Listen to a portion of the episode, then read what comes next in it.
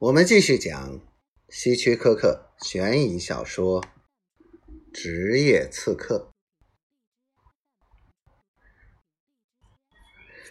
马丁警长走到我面前，搜我的身，但没有找到武器。我注意到了，他搜了我的衣箱，也查了高尔夫球袋。我的假胡子、墨镜和假发都在床上。他放回手枪。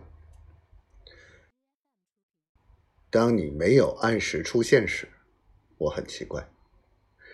有五千元在等着你来取，你竟然不来，为什么？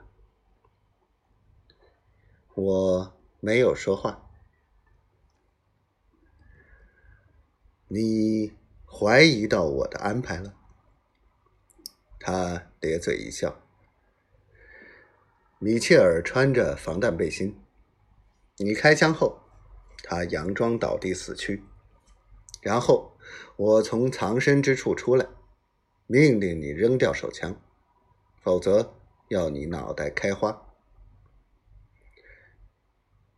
这么说是一个陷阱。马丁警长继续说：“这件事是从没落开始的。也许我应该称他为皮罗。一个月前的一个晚上，皮罗、米切尔和我三人在一起喝酒。皮罗喝多了，说出了他雇你杀他之事。”他认为你可能仍在追杀他。马丁警长笑了一下。米切尔灵机一动，他正在竞选地方检察官，他需要拉选票。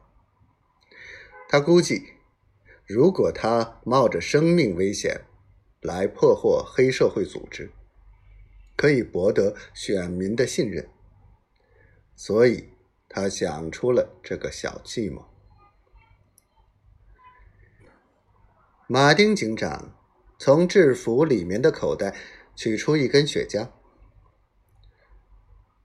是的，正像我说的，当我在储蓄所等候时，我心想：也许你怀疑了，放弃了。可是，是什么引起了你的怀疑呢？是不是你先住进来，打听到什么了？也许你仍然留在这里，看看是不是一个陷阱。